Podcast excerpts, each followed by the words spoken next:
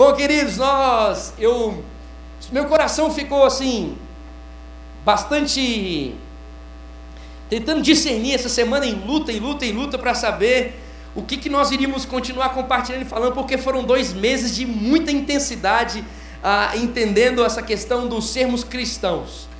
Ah, e aí eu fiquei com uma luta tão grande, tão grande, tão grande, que eu ainda não consegui definir o tema da próxima série.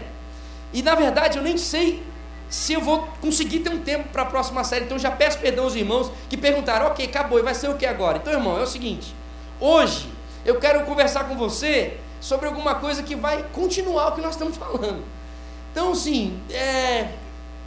Entendeu? É.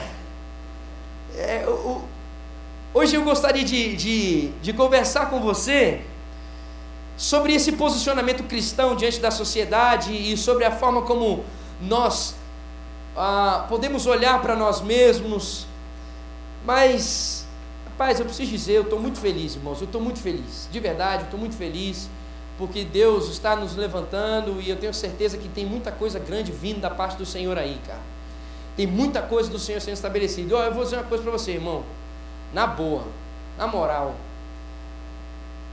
Eu tenho certeza que tem muitas pessoas que estão com muitas ideias. Ah, é como se o Senhor tem, tivesse derramando muitas ideias, tivesse enchendo muitos aqui, e aí quem sabe você fica assim, oh, mas eu converso isso com quem? Mas eu falo isso com quem? Aonde que eu, eu ponho isso para fora? Vou falar com o pastor, com aquela fila de 30 pessoas falando com o pastor, final do culto, durante a semana eu tenho que falar com ele, não consigo falar com ele, líder de célula também, pequeno grupo, aleluia.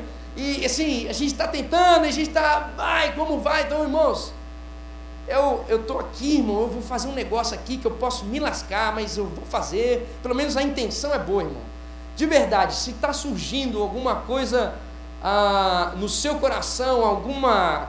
Deus tem colocado, derramado ideias, eu não sei se de repente vai acontecer, mas pelo menos você compartilhar, tirar aquele peso do seu coração assim, ó, pelo menos eu falei. Se não fez, se não rolou, então agora é com o pastor, agora que ele se vire aí. Então é o seguinte, eu quero deixar com você aqui o meu e-mail, ok? Lá vai a caixa, aleluia. Eu creio, irmão, que eu vou conseguir de algum jeito. Mas vamos lá, meu e-mail. Meu e-mail é Igor aquele Igor chique de nordestino, H-Y-G-O-R, Igor, né? Igor, não, vamos aqui, ó, Igor, arroba batistadopovo.org.br Igor, arroba batistadopovo.org.br Então você que está tendo aí um tempo seu, que você tem entendido algumas coisas do Senhor, ideias que Deus tem brotado no seu coração, surgido, eu não sei, Deus tem gritado, bradado aí, falado com o seu coração, quem sabe você está tentando falar faz um tempão, não consegue falar comigo, de algum jeito, então irmão, você bem nesse negócio aí, qualquer coisa, tenta também, tenta também as redes sociais aí, tenta, tá irmãos? Sim, tenta. Irmãos, hoje tudo virou WhatsApp para mim, Facebook já virou WhatsApp, Instagram, o Instagram é o seguinte, as pessoas começam a falar comigo, é, é, é WhatsApp, irmão. Acabou. É, vai um atrás do outro, frim, frim, frim, frim, vai, vai, vai, aleluia, irmão. Então assim, mas amém. Tem gente que eu consigo responder e tem gente que, aleluia, mas vai, tenta. Então, se você quiser as redes sociais também, Igor, Igor Juncker lá, Instagram, Facebook. Meu irmão, meu celular já está tremendo, então deve ser algum e-mail já chegando aqui, aleluia. Glória a Deus, né? Deus é bom. Vamos lá. Mas aqui é, é, só uma questão de colocar meu coração à disposição. Eu não sei, irmão, ideias, não sei se vem ideias. Se tiver vindo algumas ideias no seu coração aí, fala, compartilha. Mas de tudo, de, de, do que vier ao seu coração, pode compartilhar. Vai lá e alguma coisa nós vamos tentar fazer. Bom, vamos lá.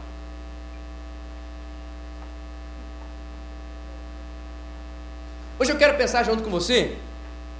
Eu quero começar com, com com essa pergunta ao seu coração é como que como que nós temos nos portado ah, diante de um mundo que não se importa com Deus? Como como que nós temos desenvolvido a nossa vida diante de um mundo que não tem Deus como a sua prioridade? Como que você tem vivido o seu dia a dia? Como que você tem compartilhado? Ou como você tem trabalhado? Como você tem desenvolvido a sua vida diante de um mundo que não se importa com Deus? E para pensar nessa, nessa, numa possível resposta a essas perguntas, eu quero convidar você a abrir a sua Bíblia em Daniel capítulo 2. Daniel capítulo 2, a partir do versículo 27. Daniel capítulo 2, a partir do versículo 27.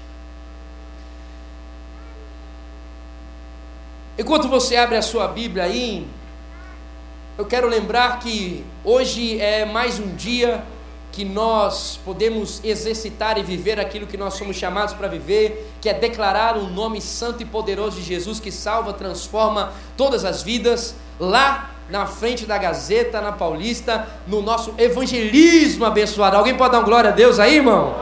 Ei, Deus poderoso! Então, arruma aí o coração, a disposição, a pegada, porque hoje vai continuar, nós vamos exercitar aquilo que nós temos ouvido tanto da parte do Senhor neste lugar. Então, ao sair aqui, por favor, Filipão está aqui, vai estar tá lá com a gente, vai estar tá lá atrás, você consegue caminhar a galera lá, encontrar, fica em pé, pessoal te ver, tá, aleluia. Só para avisar, já, já é, namora, tem, namora bem, né? Então assim, você que de repente falou, uau, fica uau, que pena, né? Pode ser assim também.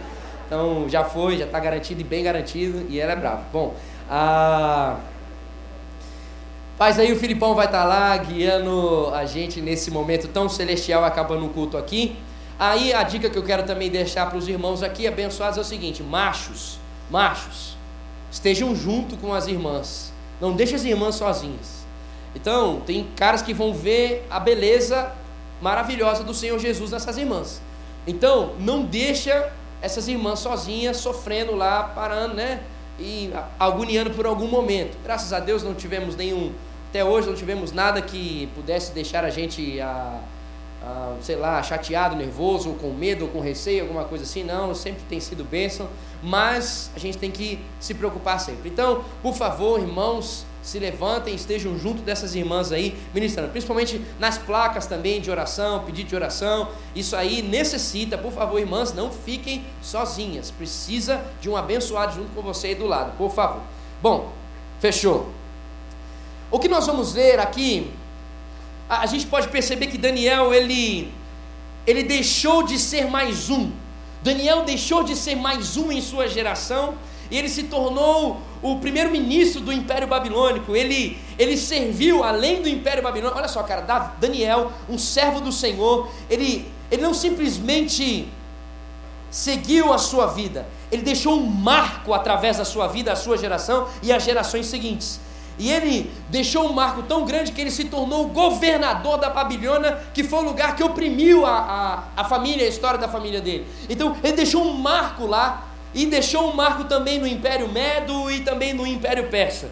Isso significa que em Daniel nós temos, quem sabe, o maior exemplo de quem decidiu andar na contramão, na contracultura, se posicionou por causa da fé que ele tinha no Senhor, os valores que ele recebeu diretamente da presença de Deus. Mas esse contracultura, eu vou explicar aqui o que significa.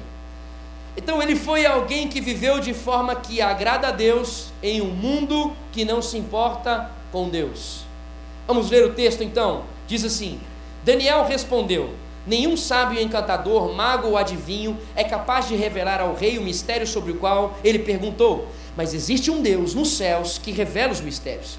Ele mostrou ao rei Nabucodonosor o que acontecerá nos últimos dias. O sonho e a visão que passaram por tua mente quando estavam, estavas deitado foram os seguintes. Preste atenção nisso.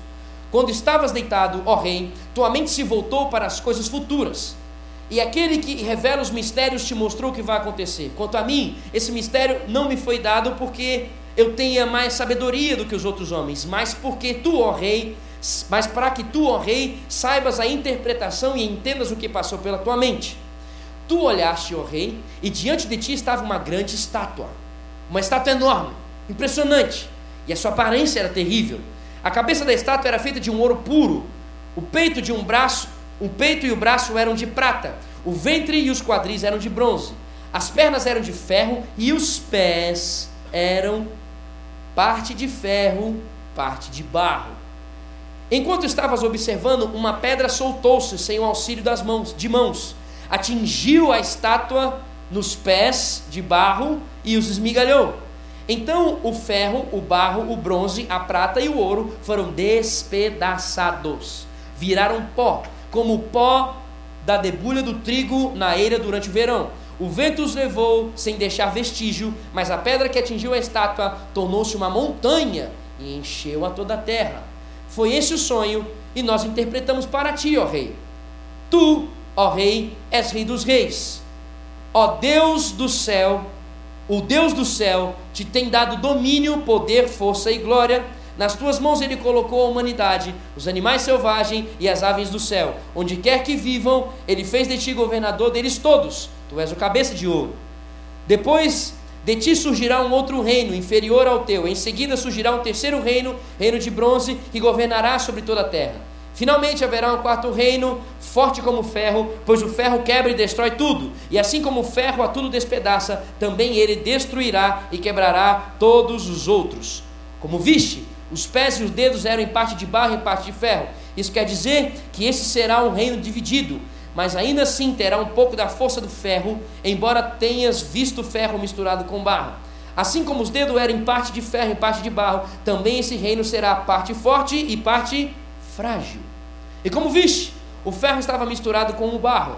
Isso quer dizer que se procurará fazer alianças políticas no meio de casamentos, mas essa união não se firmará, assim como o ferro não se mistura com o barro. Na época dos reis, o Deus dos céus estabelecerá um reino que jamais será destruído e que nunca será dominado por nenhum outro povo. Destruirá todos os reinos e os exterminará, mas esse reino durará para sempre. Esse é o significado da visão da pedra que se soltou de uma montanha, sem auxílio de mãos, pedra que esmigalhou o ferro, o bronze, o barro, a prata e o ouro. Ó Deus poderoso, mostrou ao rei o que acontecerá no futuro, Deus poderoso. O sonho é verdadeiro e a interpretação é fiel. E olha a reação. Então o rei Nabucodonosor caiu prostrado diante de Daniel, prestou-lhe honra e ordenou que lhe fosse apresentada uma oferta de cereal e incenso. O rei disse a Daniel: Não há dúvida de que o seu Deus é o Deus dos deuses, o Senhor dos reis e aquele que revela os mistérios, pois você conseguiu revelar esse mistério. Então o rei colocou Daniel num alto cargo e o cobriu de presentes. Ele o designou governante de toda a província da Babilônia e o encarregou de todos os sábios da província. Último versículo. Além disso, a pedido de Daniel, o rei nomeou Sadraque, Mesaque e Abednego admira, administradores da província da Babilônia, enquanto o próprio Daniel permanecia na corte do rei. Senhor, muito obrigado pela tua palavra. Continua a falar ao nosso coração por meio dela que tem sido citada desde o início deste lugar. Alinhe o nosso coração e nossa mente a tua presença, seja o Senhor deste lugar como o Senhor tem sido. Em nome de Jesus. Amém. Bom, queridos, só para. Eu não quero muito entrar na questão do contexto intenso aqui, mas eu quero só deixar com você. Nabucodonosor era o rei da Babilônia e ele então atacou Jerusalém. E quando ele atacou Jerusalém, ele levou ali uma cerca de 10 mil líderes. Então Nabucodonosor, quando foi para cima de Jerusalém, ele foi com esse anseio de sitiar Jerusalém, mas não acabar com tudo de Jerusalém ele resolveu, muito inteligente, pegar aqueles 10 mil líderes, aqueles que guiavam então aquela geração. 10 mil pessoas que eram relevantes no aspecto de desenvolvimento de Jerusalém. E no meio desses estava quem? Daniel. E é interessante que o que os babilônicos faziam era conquistar um lugar e fazer com que as pessoas influentes desse lugar pudessem passar por um tipo de lavagem cerebral. Então eles arrebanhavam essas pessoas que eram líderes daquela cidade que foi sitiada, eles traziam para imergir na cultura, religião, na, na visão social, política, econômica da própria Babilônia. E Daniel, aconteceu com Daniel a mesma coisa. Então, ele foi trazido do seu contexto, ele foi retirado do seu contexto, da sua cultura, e trazido então para a cultura babilônica. E aí ele foi colocado e submetido a essa questão de assimilar como que funcionava a cultura, como se funcionava a religião e a espiritualidade de toda a Babilônia. O interessante, e aqui a gente já começa a entender algumas coisas bacanas. É interessante que quando a gente começa a ler sobre a, esse livro de Daniel, a gente não vê registrado aqui uma reclamação sobre estar em uma outra cultura. Hum. Ele foi retirado, ele está passando por uma lavagem cerebral, e a gente percebe quando a gente lê o texto que não existe uma reclamação dele, não existe um grito dele, não é possível. que a gente percebe que não existe uma indisposição de ser chamado por um outro nome. A Daniel foi dado um outro nome. Foi dado um nome de um Deus, uma adoração a um Deus. Trocaram o nome de Daniel. E Daniel não reclama sobre essa troca de nome. Ele não reclamou de ser inserido nesse contexto babilônico. Se você, se você ler o capítulo 1, como a gente já citou, quem sabe várias vezes, até o próprio Cris compartilhou sobre esse capítulo aqui, a, a gente vai ver que existe uma cautela dele sobre a forma como se envolver, mas não existe uma indisposição, existe uma cautela, um cuidado, mas não existe uma indisposição. E, e para eu conseguir, para a gente conseguir tentar pensar um pouco mais sobre essa disposição e essa dinâmica e essa, essa questão que estava acontecendo com Daniel e entender, quem sabe, o porquê que ele não se levantou contra aí, foi conseguindo prosseguir esse processo dele junto a essa lavagem e o entendimento dessa cultura. Abra comigo em Jeremias capítulo 29. Jeremias capítulo 29, nós vamos ler do versículo 4 ao versículo 9.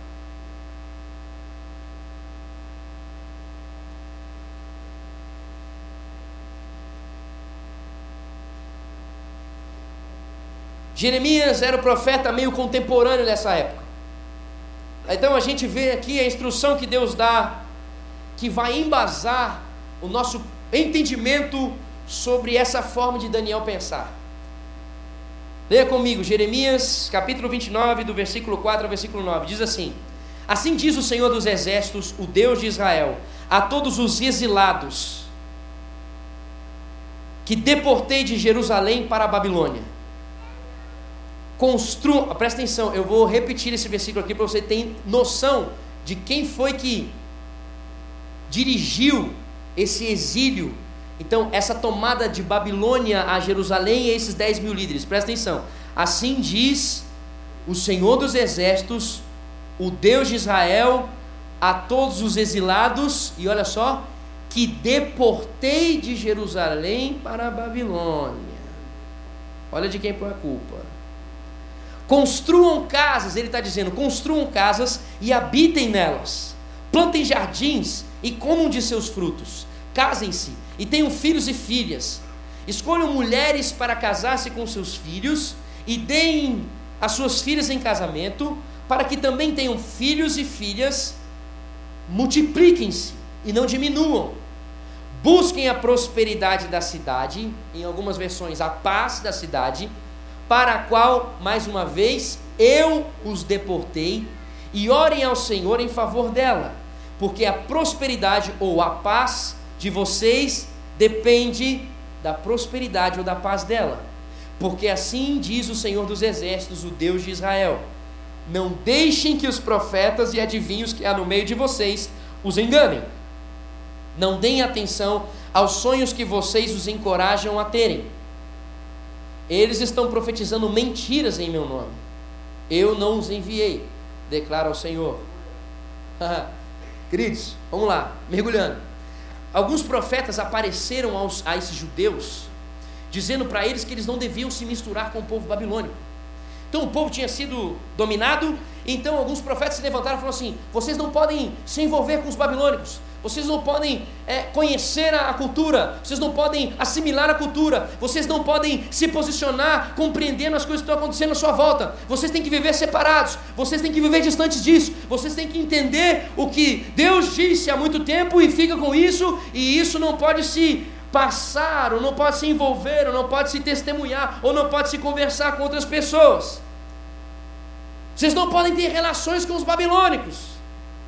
Aí, meu amigo, Jeremias ficou sabendo que esses profetas estavam dizendo assim, que judeus não podiam se envolver com eles, falou assim, peraí, meu, peraí, meu. Rapaziada, deixa eu falar um negócio para vocês. Gente, não ouve esses profetas aí, não. Hum, hum, hum. A vontade de Deus, e é exatamente o que o texto acabou de dizer para nós, a vontade de Deus é que vocês construam casas, é que vocês se envolvam sim com a cultura, é que a paz que vocês têm em Deus seja passado a essa cultura. E esse povo tendo a paz, vocês também vão ter paz. E aí no versículo 4, como a gente acabou de perceber e eu comentei, a gente vê Deus assumindo a responsabilidade deles terem sido levados cativos. O que, que significa? Se você, o, o sentido é, se vocês não se de, não, se vocês não desejarem se envolver no lugar onde eu coloquei vocês, vocês estão indo contra a minha vontade. Se vocês não tiverem vontade de conhecer a cidade, de abraçar a cidade, a cultura, a política e etc., se vocês não tiverem o interesse de compreender aonde eu coloquei vocês, vocês estão indo contra a minha vontade. Se vocês entrarem numa bolha, isso não é minha vontade para vocês. Significa o quê? Que um cristão de verdade diz o seguinte: eu vou trabalhar pelo crescimento da minha cidade. Um cristão de verdade diz: eu vou estudar para que a minha cidade melhore o ensino, para que o nível de profissionais melhorem. Eu vou procurar entender sobre as questões que estão envolvendo a economia na minha cidade, para que a minha cidade melhore. E aí, querido, o, que, o que às vezes me agonia e que, quem sabe, por muitas vezes nós somos ensinados, quem sabe a gente foi ensinado por, um, um, por pessoas que estavam com uma boa intenção até quando falaram isso. Mas a gente, a gente tem que ter o cuidado com dois extremos que a gente aprendeu quando era criança. E o primeiro é que fica à vontade. Ó, suga mesmo, assimila, engole essa cultura. Faz o seguinte: vive o que você tem que viver nesse mundo aí.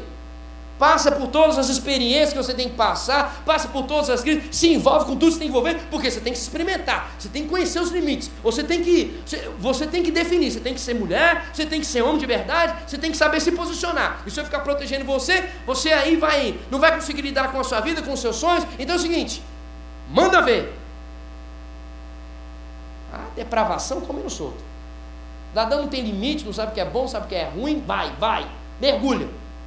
E aí também, que foi o meu caso, mas glória a Deus pela minha família, aleluia. Mas que foi o meu caso, ei, desliga a TV. Hum. Então, separa de tudo e de todo mundo. Não vai em festa. Não vai, festa de aniversário? Não vai. Festa de quem? Ah, mas é da onde? É da escola? Não vai. Ah, mas eu estou assistindo. Mãe, o pessoal aqui. Você está assistindo o quê? É Chaves? Briga com a Chiquinha demais. Desliga. Você briga muito com a sua irmã. É, irmão, tô caguetando a dona Soraya aqui. Ela é louca. Quando ela vier aqui, recebe a bênção. Você já sabe, né, bênção? Não. Não que ela tenha falado isso agora. Mas é o seguinte: tudo é do capeta. Não vai não. Você é do capeta. Essa música aí não ouve não. Você é do capeta. O capeta falando com você. Meu irmão. Não pode se envolver com ninguém, irmãos. Eu cresci aqui, ó. Hum, hum. Eu tinha medo de tudo. Tinha medo de todo mundo. Então, assim, a gente aprendeu, quem sabe, desde pequeno, esses dois extremos. Ou vive a vida, rebenta, se lasca na vida, vai aprender com sua própria força, ou não fala com ninguém, todo mundo é ruim, todo mundo no capeta, só você tem que buscar Jesus Cristo. E aí, irmãos, olha só, o que eu quero dizer para você é que Jeremias, no capítulo 4, o versículo 6, Deus diz o seguinte: Deus está dizendo assim para nós, ó, ei, cresçam aí, cresçam aí dentro onde vocês estão a comunidade onde vocês estão envolvidos, então se desenvolve com ela. Seja uma comunidade que professa o meu nome, mas seja uma comunidade, se envolva. Eu coloquei vocês aí. Se eu botei vocês aí, eu tenho um propósito em vocês aí. É junto com eles. Então entra lá. É nesse sentido que, que, que o profeta está dizendo. Então, assim, entra lá e vocês serão conhecidos como meu povo como aqueles que conhecem o Senhor. E ele continua no versículo 7, dizendo assim: ó, trabalhe, se desenvolva, construa casa. Então é o seguinte: é aí dentro que eu quero um povo que confessa o meu nome. É aí dentro, onde vocês estão envolvidos. Sabe nesse lugar de trabalho? Então, é aí dentro onde você está que eu quero que alguém, que as pessoas conheçam o meu nome e declarem sobre o meu nome. E é interessante que no final do versículo 7 ele diz então que sobre essa questão da paz. Orem pela paz da sua cidade. E aí, o que é legal, eu, já, eu com certeza já falei isso aqui com vocês, mas o, o, significado de paz aqui, a gente já ouviu, aprendeu com criança, né? Shalom. Então, o, o, a paz, o shalom, não significa ausência de problema, não significa ausência de guerra. O sentido bíblico sobre paz é você ser cheio de tudo o que você precisa para você conhecer a vontade de Deus. Olha que profunda isso. Seja cheio de tudo aquilo que você precisa para conhecer a vontade de Deus. Isso é paz. E em algum momento aqui significa não passar por luta? Pelo contrário, paz pode ser até assim: você vai sofrer bastante. Seja cheio de tudo que você precisa para que você conheça a vontade de Deus. Então, buscar a paz da cidade significa busque para que essa cidade se encha de tudo que ela precisa conhecer de Deus. Buscar a paz da cidade significa busque o que a sua cidade precisa para conhecer sobre a presença de Deus. Ande, viva, de forma que essa cidade se encha do que ela precisa para conhecer a vontade de Deus. Isso é buscar a paz para a cidade. A prosperidade. Aí, queridos, eu, eu trago aqui para nós.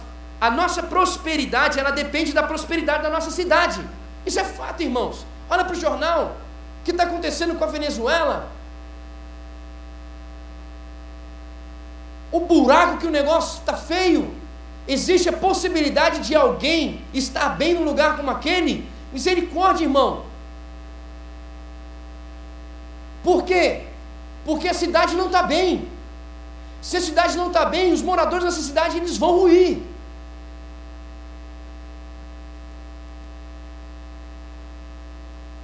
O que aconteceu com Daniel aqui é que ele se permitiu entrar na sua cidade, ele se permitiu entrar na sociedade e se tornar um ministro dessa cidade, porque ele entendeu que se essa cidade for ladeira abaixo, a vida dele também vai ladeira abaixo. Se essa cidade se lascar, ele vai se lascar também. Então, se não lutarmos para nós termos um cristianismo que tenha uma cidadania consciente, aqui é redundância geral, se a gente não lutar para viver um cristianismo real, um cristianismo prático, a nossa cidade vai por água abaixo. Depende de nós, como cristãos, estarmos verdadeiramente inseridos na nossa cidade. Sabe para quê? Para que exista a esperança na cidade. Porque então o Senhor disse: Cristo em vós, a esperança da glória. Cristo em vós, a esperança da glória. Então, Cristo em vós, num canal jovem que está inserido em São Paulo, que está inserido nos ramos aqui de São Paulo, vão fazer o que? Mostrar que existe esperança em Deus. As pessoas vão olhar e vão entender que é possível viver uma sociedade transformada, vão entender que é possível viver uma sociedade equilibrada, por meio de quem? Dos cristãos. Dos cristãos que se envolveram com a sociedade. Do mesmo jeito que a cidade precisa da igreja, queridos. Cara, do mesmo jeito que a cidade precisa da igreja, a igreja precisa da cidade para viver como um cristão de fato. Não podemos ficar batendo no peito dizendo vocês estão precisando de mim, não. Eu que preciso também da minha sociedade. Por quê? Porque é ela que me faz exercer o cristão.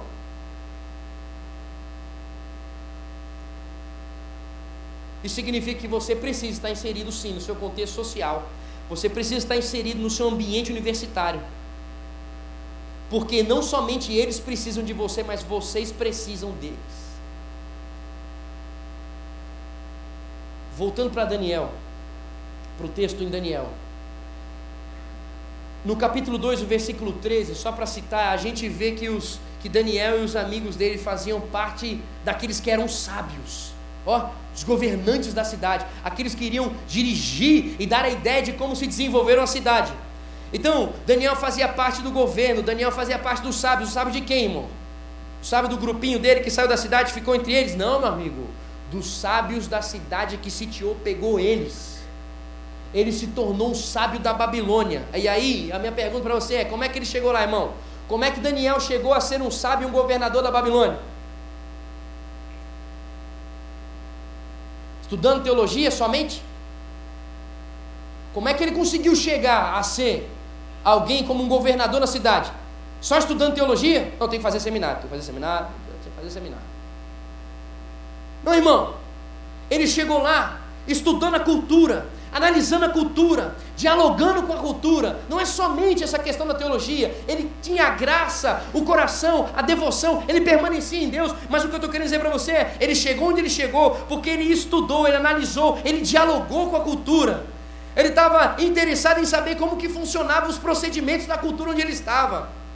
E é interessante que mesmo assim, em nenhum momento ele negou a fé dele.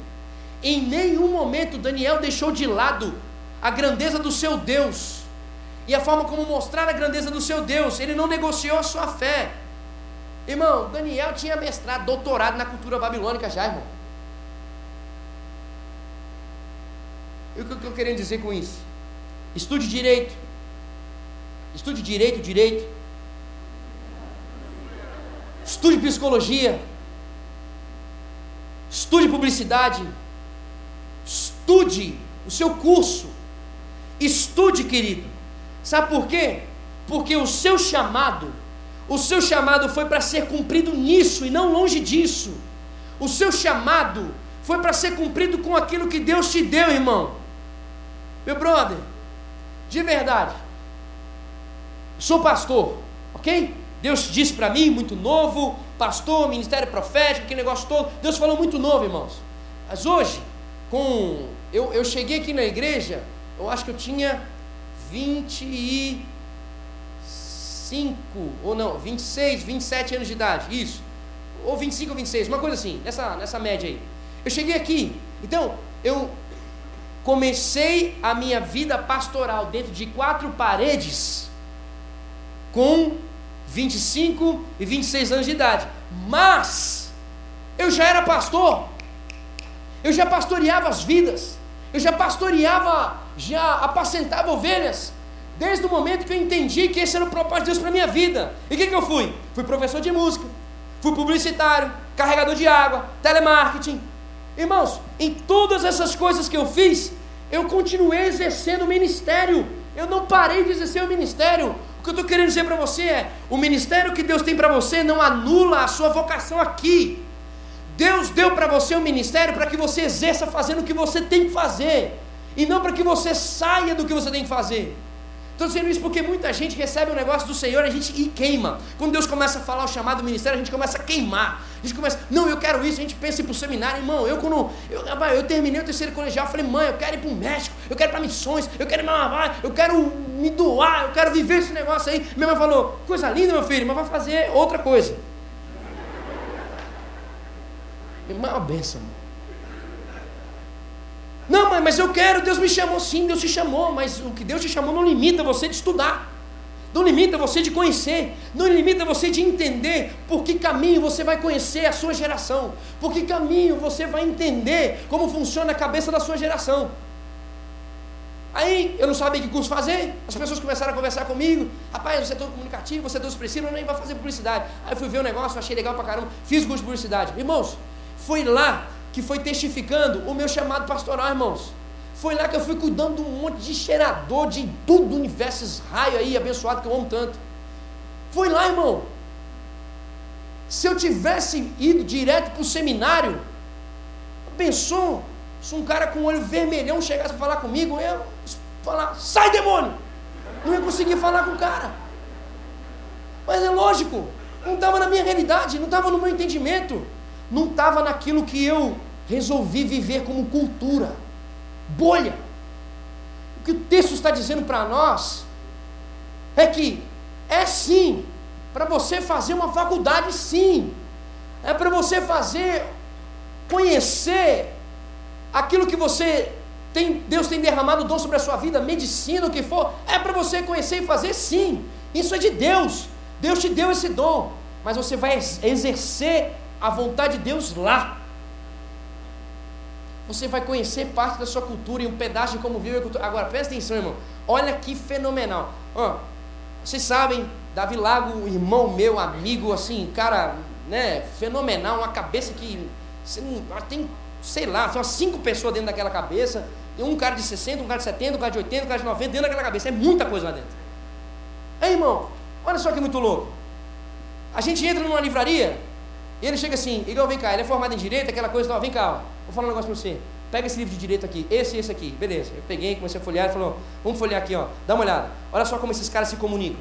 Aí, tá, eu fui vendo, olha essa estrutura, olha a frase, olha, não, eu falei, fenomenal, olha os escritores, top. Eu falei, não, legal. Então, você entendeu? É assim que eles falam. Deixa aí, vem aqui na psicologia, pega aqui, ó.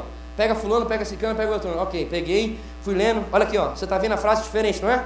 Outra forma de, não é? Então, irmãos, aí ele foi. Foi mais umas quatro áreas lá. Fiquei tonto. E aqui, irmão, aqui que é a bênção de ser igreja. Porque quando nós temos essa diversidade, graças a Deus nós temos essa diversidade aqui, a gente vai entender como pensa a cabeça das pessoas de cada área que estão envolvidas aqui. O que, que significa? Nós vamos conseguir auxiliar um ao outro de como conversar com essas áreas.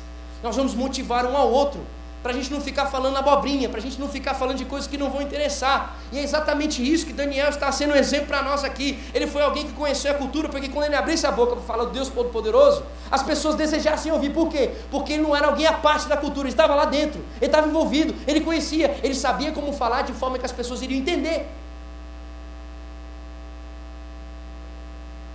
Cara, o cristão é quem tem coragem de influenciar.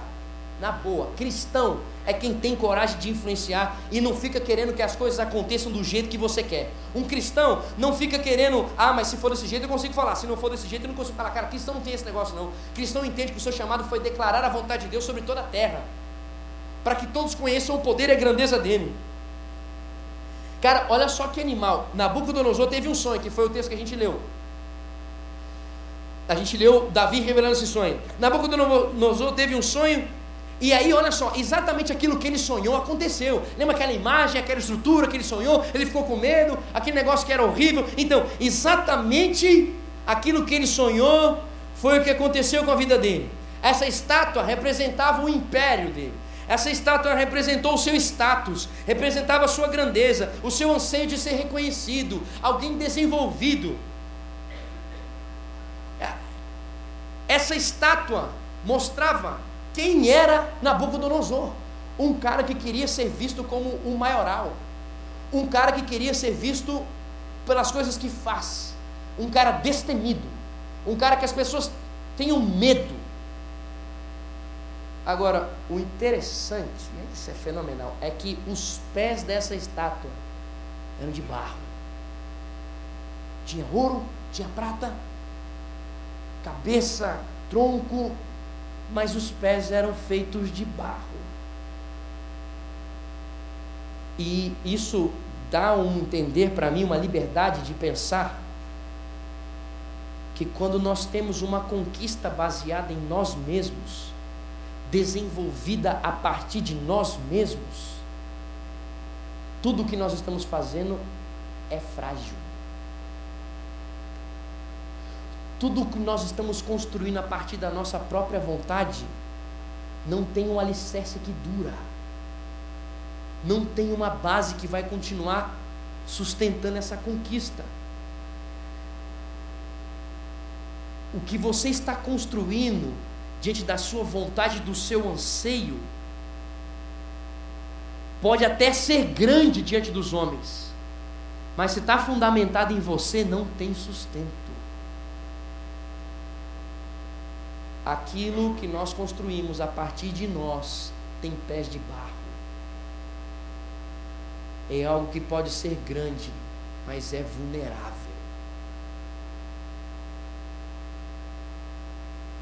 Esse texto aqui está revelando uma angústia que tem a ver com a gente. Muitos de nós aqui, reunidos aqui essa noite, estão mais interessados em construir impérios que têm os seus pés de barro do que se envolver com o reino de Deus, de que fazer as coisas a partir de Deus. Muitos que estão reunidos aqui nessa noite estão focados em seus diplomas, estão focados em suas posições, em áreas a ser conquistadas, em desejo de dominar e crescer, e o que, que está acontecendo? Estão construindo sua própria estátua. Eu quero lembrar ao seu coração que dinheiro passa, a carreira termina, o carro quebra, o diploma passa a não ter credibilidade, porque tudo aquilo que é construído por mãos de homens, os seus pés são de barro. E aqui, isso que eu estou querendo dizer para você, não está indo contra aquilo que eu disse no início, que nós devemos avançar e conquistar. Não, aqui o que eu estou querendo dizer para você é: precisamos construir não a partir de nós, porque senão será vulnerável. Temos que construir, sim, a partir de quem? A partir de Cristo, que é a rocha, que é onde não se abala, que é onde pode vir o vento e o que for, mas nada consegue tirar do lugar, nada consegue destruir. Por quê? Porque é Ele, e se é Ele, ninguém tem poder maior do que o poder do nosso Deus. E eu quero já concluir aqui com você, Matias, pode subir, pessoal do louvor também pode subir, para nós orarmos aqui, finalizarmos, para você continuar sensível ao Espírito Santo e pensando isso durante esses dias. É que um cristão é alguém que não é interessado em estátuas. Escute, um cristão anda progressivamente na graça. Um cristão faz isso progressivamente. Irmãos, mais uma vez, progressivamente significa todos os dias. Um cristão não para, um cristão continua construindo a sua vida a partir de Cristo. E o que ele faz, sabe o que acontece? Tem impacto na sociedade. Ah. O que o cristão desenvolve todos os dias com o seu estudo, com o seu trabalho, com a sua família, o que for, tem impacto na sociedade. E aí eu quero, como eu já orei aqui, falar mais uma vez: você pertence a uma igreja chamada Igreja Batista do Povo, que pela graça e a misericórdia de Deus tem tentado se posicionar diante da sua cultura. É uma igreja que está abraçando moradores de rua, drogados, refugiados, as forças armadas do nosso país e principalmente aqui de São Paulo, hospitais, mães que são abandonadas e mães solteiras. A nossa igreja tem vivido uma dinâmica de conhecer a sua sociedade, se envolver na sociedade e tem a sua o seu foco em missões, missões transculturais Constantemente, pastor Samuel traz aqui testemunho, faz aquelas ligações, fala com os missionários que estão em países que são perseguidos. Que o evangelho não tem porta. Nossa igreja tem um anseio de estar lá, conhecendo a realidade para falar como que pode anunciar Jesus Cristo da forma como eles vão entender. E é tão tremendo ver o coração como o coração Esqueci seu nome, velho. É, é você mesmo, como é seu nome? Anderson. Você dá aula de português, não é isso? Francês? Português. Para os refugiados. E, e, recentemente, você até comentou uma foto que eu postei no lugar que eu estava, que um dos refugiados conseguiu arranjar trabalho lá, na, lá no Stella, lá no, no lugar de hambúrguer, certo? Na hamburgueria. Um cara que vem sem documento, sem estrutura, sem condição de sobreviver aqui. Não ser respeitado por ninguém. E aí Deus deu a graça de trazer aqui este lugar e ter pessoas como você que pagam o preço de ser cristão e ensinam para que eles possam voltar a viver a dignidade e entender o que é Jesus Cristo. Cara, sabe o que eu quero dizer para você, velho? Você não precisa, é, é, na boa, você não precisa se matar para pensar num projeto, já tem aqui.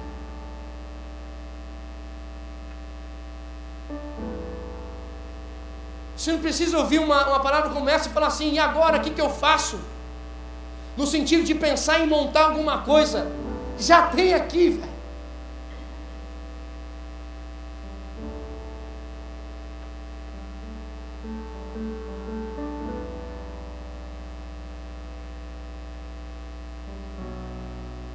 E eu ouso dizer, ouso, e o Senhor vai me corrigir se isso aqui não for verdade. Que de maneira nenhuma você ouve aqui,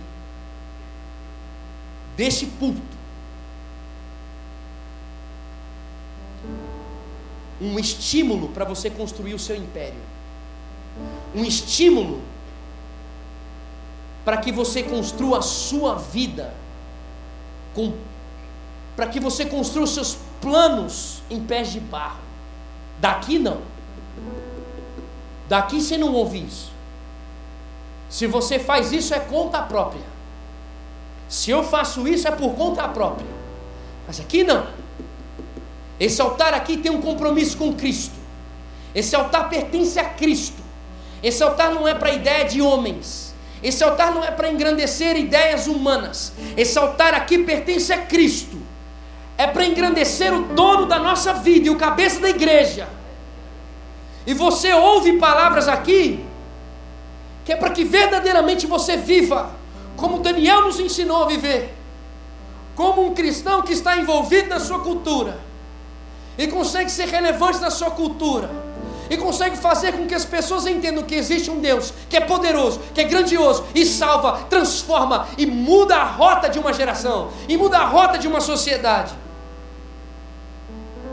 Fique em pé no seu lugar, por favor.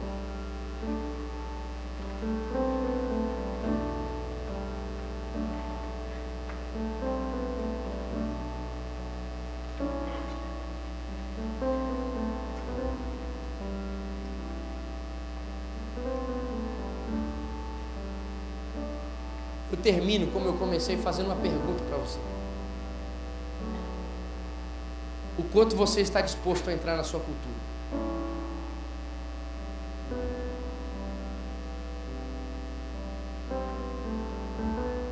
Como eu comecei perguntando, qual é a resposta a essa cultura que não se importa com Deus que você tem dado com o seu estilo de vida?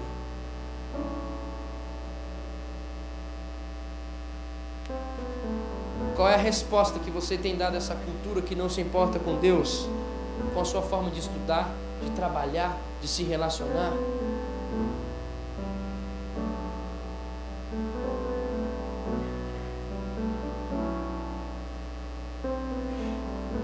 Tomado o lugar do seu coração, cara?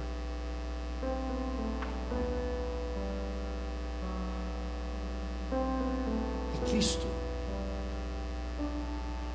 ou é desenvolver seu ministério? É Cristo? Ou é ser alguém aos olhos das pessoas? É Cristo? Ou ter dinheiro? Ter um carro, roupas?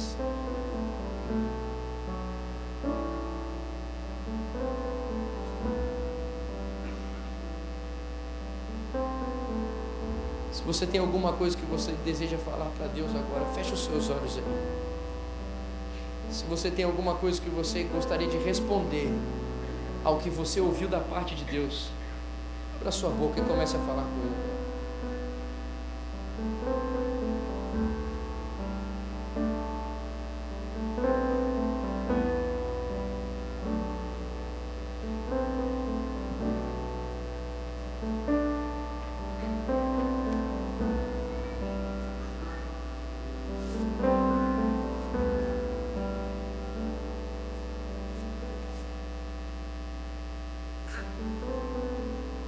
Senhor, em nome de Jesus.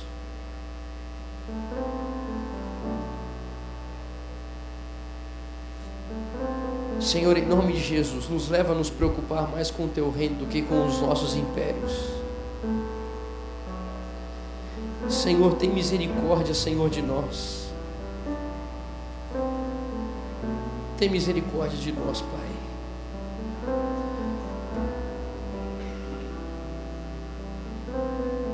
Senhor, nos ajuda a clamar que seja feita a tua vontade, não a minha carreira e os meus desejos. Me ajuda, Senhor, a clamar que seja feita a tua vontade. Me ajuda a clamar que o Senhor seja a prioridade. Me ajuda, Senhor, me ajuda. Senhor, nos ajuda aqui nessa noite, Pai. Senhor, nos ajuda aqui nessa noite, Senhor. Nos ajuda, Senhor, a sermos cidadãos dos céus enquanto nós estamos aqui na terra, como Daniel foi esse representante. Nos ajuda, Senhor, a glorificar o Teu nome e sermos a sinalização do Teu reino. Nós entendemos que nós não podemos estabelecer o reino, Pai. É só o Senhor que estabelece, porque o Senhor é o Rei, é só um Rei que estabelece o seu reino. mas nós queremos sinalizar esse reino, Pai, para que as pessoas tenham desejos de viver mesmo tendo o Senhor como aquele que estabelece a sua vontade perfeita. Senhor, em nome de Jesus, ajuste e alinhe o nosso coração para que a gente não construa, Senhor, coisas que vão dar a grandeza a nós, Pai,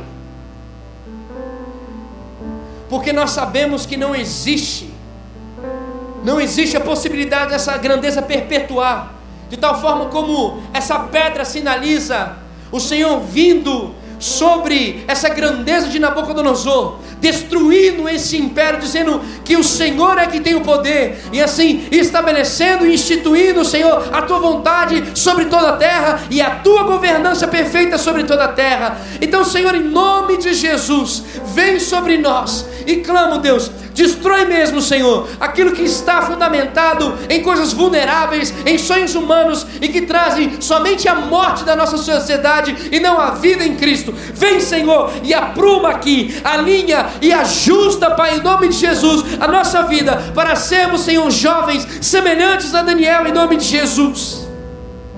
Jovens que estão no entendimento da sua cultura jovens que estão conhecendo aquilo que está ao redor da sociedade, jovens que estão cientes aos debates que estão sendo colocados, e mediante a tua palavra conseguem responder, trazendo mesmo o Senhor como a esperança dessa sociedade. Levando isso, Senhor, à vida de oração e ao conhecimento mais profundo da tua palavra, para que assim a sociedade tenha uma esperança viva na tua presença e as pessoas possam olhar e possam dizer: Cristo em vocês, a esperança da glória. Realmente Cristo em vocês tem nos trazido a esperança do amanhã.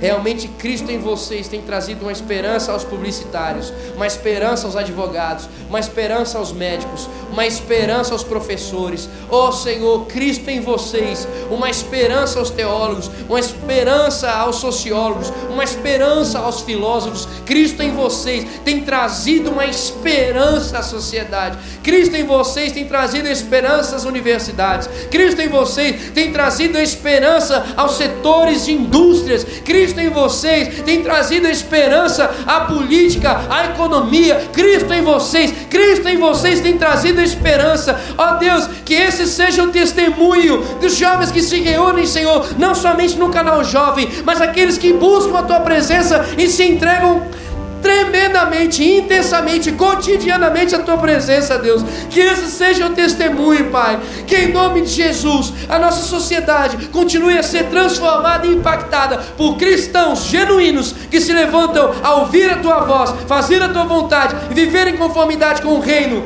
Em nome de Jesus, Senhor, eis-nos aqui, Pai. Toma-nos pela tua mão, Senhor. Fortalece o nosso coração, Senhor. Toma-nos pela tua mão. Leva-nos a viver esse caminho. Nós sabemos que essa obra é do teu Espírito. Então vem Espírito Santo, nos toma pela mão, nos conduz nesse novo e vivo caminho. Vem Espírito Santo, nos leva a viver isso na intensidade, nos leva a viver isso de forma verdadeira. Vem Espírito Santo, faz-nos construir a nossa vida em Ti. Faz-nos construir a nossa vida em Tua presença, Senhor. E a partir da Tua presença, Pai. Em nome de Jesus, Deus, muda a nossa rota muda a nossa forma de enxergar os estudos, muda a forma de enxergar o trabalho, muda a nossa forma de enxergar. Estamos onde estamos para cumprir o propósito do teu coração e não para fazer a nossa vontade, porque a nossa vontade é vulnerável, mas a tua vontade é perfeita. A nossa vontade não edifica aos outros, edifica somente a nós. Mas tua vontade transforma o nosso coração e edifica aos outros. A nossa vontade nos sabota, nos engana, mas a tua vontade nos liberta de nós mesmos. E faz com que as pessoas, ao se encontrarem conosco, sejam libertas. Faz, Senhor, isso ser cumprido aqui. Conduz-nos dessa forma, Senhor, em nome de Jesus. Alinha-nos, ajusta. Senhor, clamo, fortalece cada um aqui junto com o outro. Em nome de Jesus, Deus, que possam orar uns junto com os outros aqui possam clamar uns pela vida dos outros aqui em nome de Jesus. Que a gente tenha aqui mesmo no canal Jovem uma juventude que se interessa um pelo outro, não simplesmente cumprimenta, mas se interessa em saber como anda e se colocar à disposição para auxiliar um ao outro. E faz-nos de verdade, Senhor, vivemos como igreja. onde esses ministérios que se estendem, Pai, sobre a nossa igreja, tem a nossa participação neles, fruto de cristãos verdadeiros que não vivem acomodados. Obrigado, Deus, porque o Senhor tem nos despertado, nos alinhado, e nos feito ter clareza sobre quem nós somos em Ti e naquilo que pode ser fruto em nossa geração. Obrigado. Ajuda-nos a construir a nossa vida em Tua presença, em nome de Jesus. Amém e amém. Nós vamos agora continuar adorando ao Senhor com os nossos dízimos e ofertas. Isso é um propósito nosso, é uma responsabilidade nossa de continuar abençoando a nossa igreja para que ministérios como esses que eu citei continuem a ser desenvolvidos e continuem a avançar. Em nome de Jesus, querido, nós fazemos parte disso. Que em nome de Jesus não sejamos consumistas, só nos reunindo neste lugar para consumir aquilo que este lugar tem pago o preço, mas comprometidos dizendo assim: eu faço parte desse povo, eu faço parte dessa obra, desse projeto. É comigo que essa, essa igreja conta. É comigo que essas ações vão contar e vão continuar sendo estimuladas e desenvolvidas. É comigo, através da minha caminhada junto. Então, em nome de Jesus, querido, você entregue a sua oferta e o seu dízimo como um compromisso daquele que reconhece que faz parte disso. Também gostaria que nesse tempo de honrar a vida do Cacá e Júlio, muito obrigado pela vida de vocês. Por tantos anos que vocês têm sido exemplo para que nós venhamos a viver isso. Jovens como Daniel, Obrigado por aquilo que vocês têm representado para o nosso coração. Deus continue a fortalecer a vida de vocês. Vocês inspiram muito meu coração. Sou muito grato a Deus por estar perto de vocês e ver em vocês esse pastoreio dessa nossa juventude. Vocês são uma bênção. Falar em pastoreio da nossa juventude, líderes de pequeno grupo, levanta aí, levanta a mão. Líderes de pequeno grupo, levanta a mão bem alto. Líderes de pequeno grupo, levanta bem alto. Fabinho, levanta bem alto, Fabinho. Fabinho, levanta bem alto, aleluia. Aí, ó. Fica com a mão estendida aí, levanta bem alto. Fica tranquilo, vocês são cheirosos, eu tenho certeza. Olha só, é a mão da Ju realmente? Ju, tá bom, o pessoal tá te vendo aí. Não precisa subir a cadeira não, pode continuar com a mão levantada, só porque você é preciosa. Vou te falar, você está vendo a quantidade de líderes aqui? É uma bênção isso.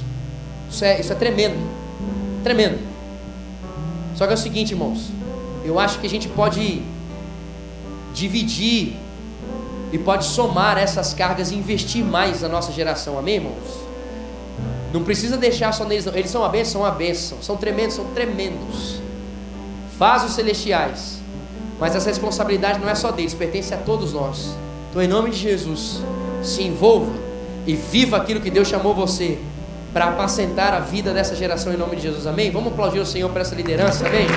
Glória a Deus pela vida de vocês.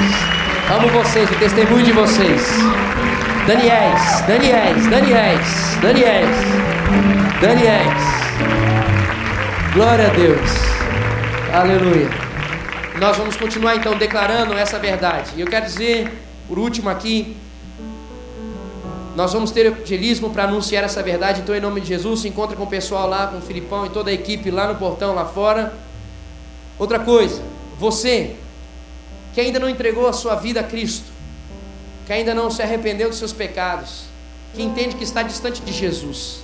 Você que está vivendo uma vida que não tem nada a ver com os ensinos de Cristo Jesus, e sabe que tem vivido uma prisão e uma agonia, e você nessa noite deseja entregar a sua vida para Jesus, no final eu estarei aqui, peço para que alguns líderes rapidamente estejam aqui junto comigo, porque nós queremos orar com você e nós queremos abraçar você e dizer: olha, vamos junto viver o caminho, a verdade e a vida. Então você que deseja entregar a sua vida para Cristo Jesus, para que Ele perdoe os seus pecados, para que você viva a leveza de ser um cristão, estaremos aqui para orar junto com você. Amém?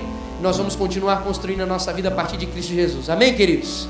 Que o Senhor continue abençoando a sua vida, que o Senhor continue enchendo o seu coração e ao final da canção aqui que nós vamos ah, entoar que o seu coração já se motive a abraçar seu irmão, compartilhar com ele, levar ele para declarar a vontade de Deus lá no evangelismo. Amém? Vou orar então, Senhor, muito obrigado mais uma vez pela forma tão profunda que o Senhor tem falado conosco. Muito obrigado pelas palavras que o Senhor tem trazido a nós. Muito obrigado por nos encher de vida de verdade. Muito obrigado, Deus, por fazer-nos viver mesmo a tua promessa, Senhor. Continua, Deus, guiando os nossos corações. Consagramos aqui os nossos dízimos e ofertas. Declaramos, Pai, que o Senhor vai continuar tendo o poder sobre todas as áreas da nossa vida e tudo nós vamos permanecer engrandecendo e honrando o teu nome. Em nome de Jesus. Amém e amém. Só um detalhe, querido, que eu esqueci, perdão, nós já vamos encerrar mesmo, tá bom? Quero chamar aqui a minha esposa, Paula Juncker. Vem cá, amor, vem cá, sobe aqui, sobe aqui, sobe aqui, valendo, sobe aqui, valendo. Vem, vem com esse precioso aí, sobe aí. Isso. Quero só dizer para você com muita alegria que amanhã essa mulher fará alguns anos de idade. Então, quer dizer que eu, eu amo sua vida, amor. Obrigado por, por, tudo que você tem sustentado durante esses anos. Obrigado por ser esse suporte. Sem você eu não consigo caminhar em nada. Você sabe disso? Eu sou azedo, eu sou complicado.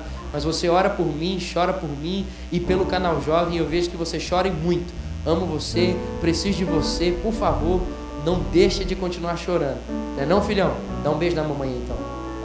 Isso. Então, acho que também nós podemos orar por essa mulher de Deus, amém? Julie, vem cá. Vem cá, Julie. Desculpa o tempo aí, tá, queridos? Mas, tá ligado. Senhor, nós te damos graças. Que privilégio que nós temos de, de crescer com a Paula, Pai. Obrigada porque ela tem um coração tão imenso, Pai. Obrigada, Senhor, pelas lágrimas que ela derrama por cada jovem aqui.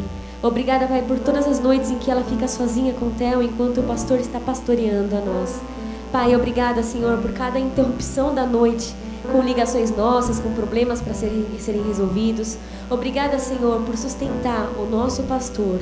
Que o Senhor venha abençoar com graça, Pai. Que o Senhor venha fortalecer os joelhos cansados, os lombos, Pai. Fortaleça a tua filha. Que o Senhor possa conceder os, os, desejos do coração, aqueles mais íntimos, Pai. Até mesmo aqueles que ela nem lembra, Pai. Que o Senhor venha continuar honrando essa, essa mulher silenciosa, essa mulher virtuosa, essa mulher, Pai, que honra ao teu nome. Abençoa ela como mulher, abençoa ela, Pai, como mãe. Que o Senhor possa continuar fazendo com que realmente ela alcance lugares altos, Pai. Leva a tua filha, Senhor, a voar alto como águia e que realmente a tua paz venha dominar este lar. Abençoa também o pastor Igor, Senhor, que tem sido tão tão privilegioso, Pai, caminhar com Ele, conhecer esse coração, Pai, esse coração que reconhece as fragilidades, esse, esse homem humano como nós, Pai. Que o Senhor venha abençoar essa família, fortalecê-los, Pai, porque eu não consigo dimensionar o preço que eles pagam por cada vida nossa. Eu não consigo dimensionar cada noite que eles perderam, orando por cada coração aqui, aqueles que estão aqui, aqueles que se afastaram de Ti, a, a dor do coração, que realmente o Senhor venha abençoar essa família com a Tua paz, Pai, e que a Tua alegria seja realmente o alvo dessa família, Pai, em nome de Jesus, amém.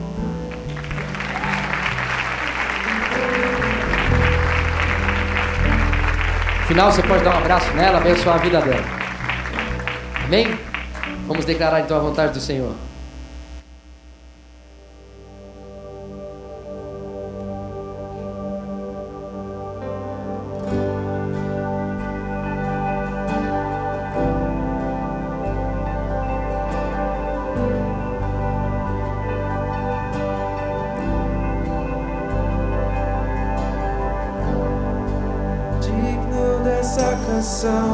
Tu és Senhor. Digno do meu louvor, só tu és Senhor. Digno da minha vida, tu és Senhor. O meu seu teu.